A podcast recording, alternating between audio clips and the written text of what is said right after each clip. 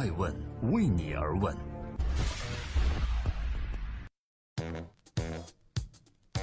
Hello，大家好，二零一七年的十二月二十三日，今天是星期五，欢迎聆听守候爱问每日人物，我是爱成，记录时代人物，探索创新创富。每天呢晚上九点半，我们准时在爱问的官微和官网以及各大新闻客户端上线，评论一个风口浪尖人物的商业八卦。今天共同关注不死小强周鸿祎的生存之道是什么？十一月二十日，三六零集团董事长周鸿祎在京东总部开了自己的新书发布会。对于前来捧场的刘强东，他似乎又展示出了久违的红衣大炮本色。他吐槽刘强东的脸盲，说道：“你再脸盲，也不可能不是美女都分辨不出来吧？至少这点我能。”段子手周鸿祎看来又回来了，回到了公众的视野中。自从那篇文章《人民怀念周鸿祎》刷遍网络后，人们才想起来，那个曾经的互联网江湖的颠覆者，那个和 BAT 都 PK 过的搅局者，已经许久不发声了。其实近年来开始低调的周鸿祎，和相声不再好听的罗永浩一样，先改变自己，然后公司有了长足发展。这不，现在的周鸿祎啊，心情大好。吐槽刘强东的第二天，三零零私有化后的借壳上市的国内公司江南嘉捷就迎来了复牌后的第十一个涨停。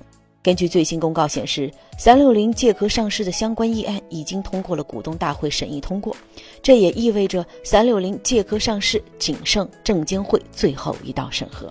除了那篇红遍网络的文章外，似乎周鸿祎这一次也开始在怀念自己了。这次发布的新书中，他就回顾自己多年来的颠覆创新之路。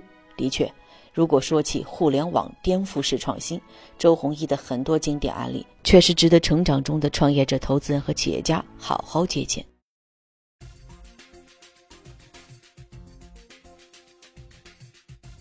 正在播出《爱问每日人物之红衣教主不死小强》周鸿祎。周鸿祎的新闻发布会开在了京东。问题来了，脸盲者刘强东为颠覆者周鸿祎捧场，仅仅因为周鸿祎要出了一本创业秘籍的书吗？周鸿祎认为，最好的商业模式来源于颠覆创新，改变一个行业的往往不是业内的从业者，而是其他行业的搅局者。他们不仅可以改变一个行业，甚至可以改变一个时代。比如说，阿里改变了传统的生意，腾讯改变了通信，滴滴改变了出行，Airbnb 改变了大住宿行业，而携程改变了旅游行业。太多的颠覆搅局者杀进某一领域，搅了个天翻地覆后，成为了这一领域的独角兽。爱问人物认为，最好的商业模式来源于颠覆式创新。在 PC 互联网时代，用户刚刚接触到互联网，当时市面上的杀毒软件都是付费。我们来回顾一下三六零和周鸿祎的发迹吧。在曾经 PC 互联网时代，用户呢刚刚接触互联网，当时市面上的杀毒软件很多都是付费的。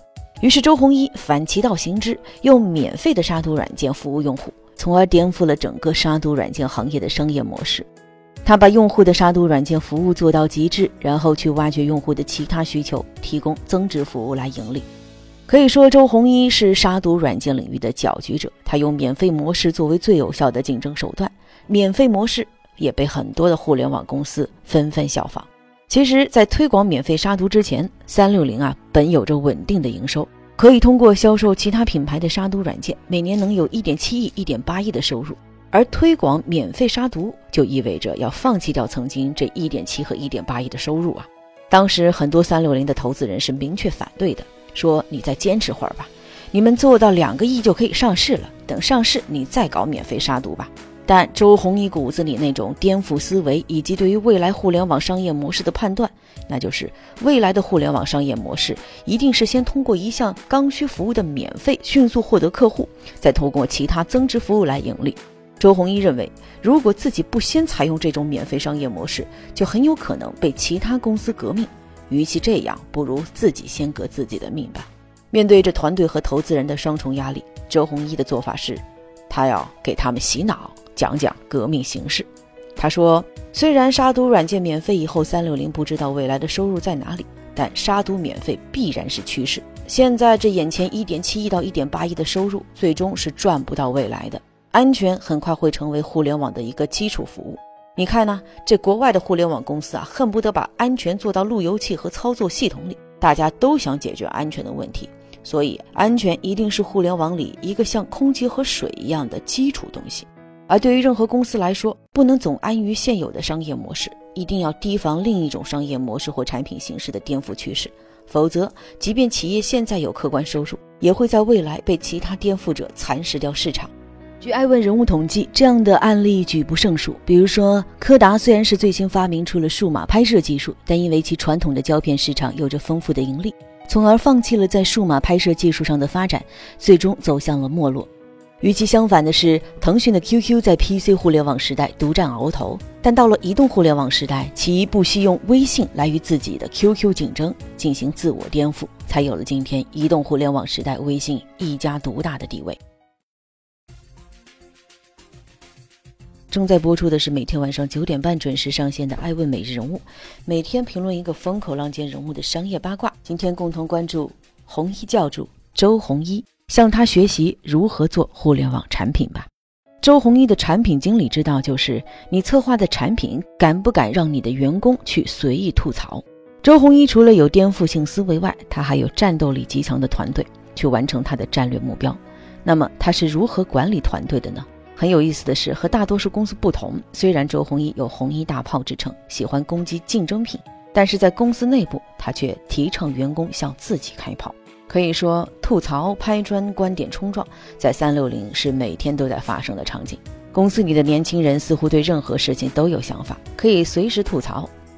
很多员工享受着吐槽的过程，也习惯了在冲撞中成长。为了实现扁平化的管理，周鸿祎将三六零的内部分解成了大小团队共四百余个。他不停地选择带其中的几个团队把握方向，产品研发偏离轨道或者不够极致时，老周的批评往往是不留颜面的。三六零的员工的战斗基因恐怕也是在日常工作中如此积累下来。每个员工必须内心强大。不仅如此，三六零对每个团队的要求是必须专注于自己深耕的产品领域，但要快速学习、快速迭代。在公司内部有一个不一样的竞争机制，那就是团队的产品能否上线均由产品团队自己决定。在这种局面下，三六零每个月更新的产品版本达到一千多个，日均更新量超过三十多个。就三六零目前的规模而言，这个产出是不是高效到太可怕？但在这样的机制下，不但提升公司的运转效率，而且赢得了用户口碑。艾问人物研究发现啊，国外的互联网巨头，比如说谷歌的团队管理，也是采用这种扁平化的模式。几乎每个团队都是小组项目，每个小组之间呢也必须进行交流合作。最好让交流变得简单的方式，就是让每个小组成员都近在咫尺。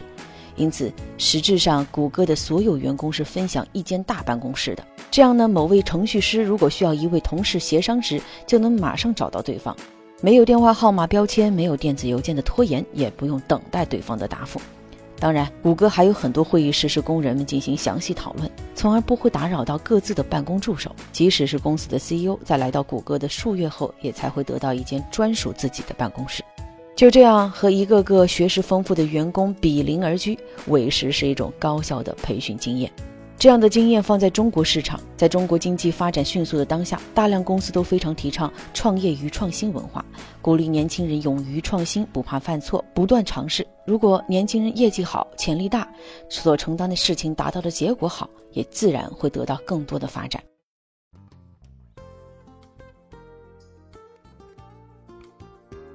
在今天艾问美人物的最后，感谢各位的聆听和陪伴，也欢迎关注我们的官微官网，搜索 i ask media。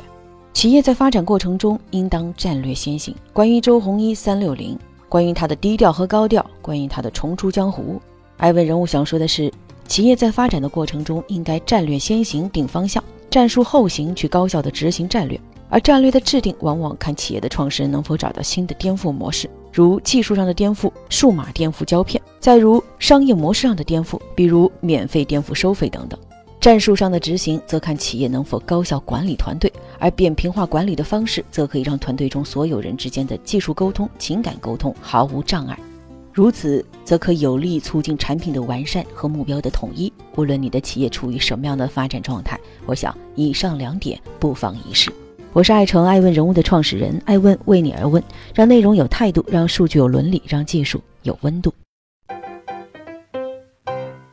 爱问。是我们看商业世界最真实的眼睛，记录时代人物，传播创新精神，探索创富法则。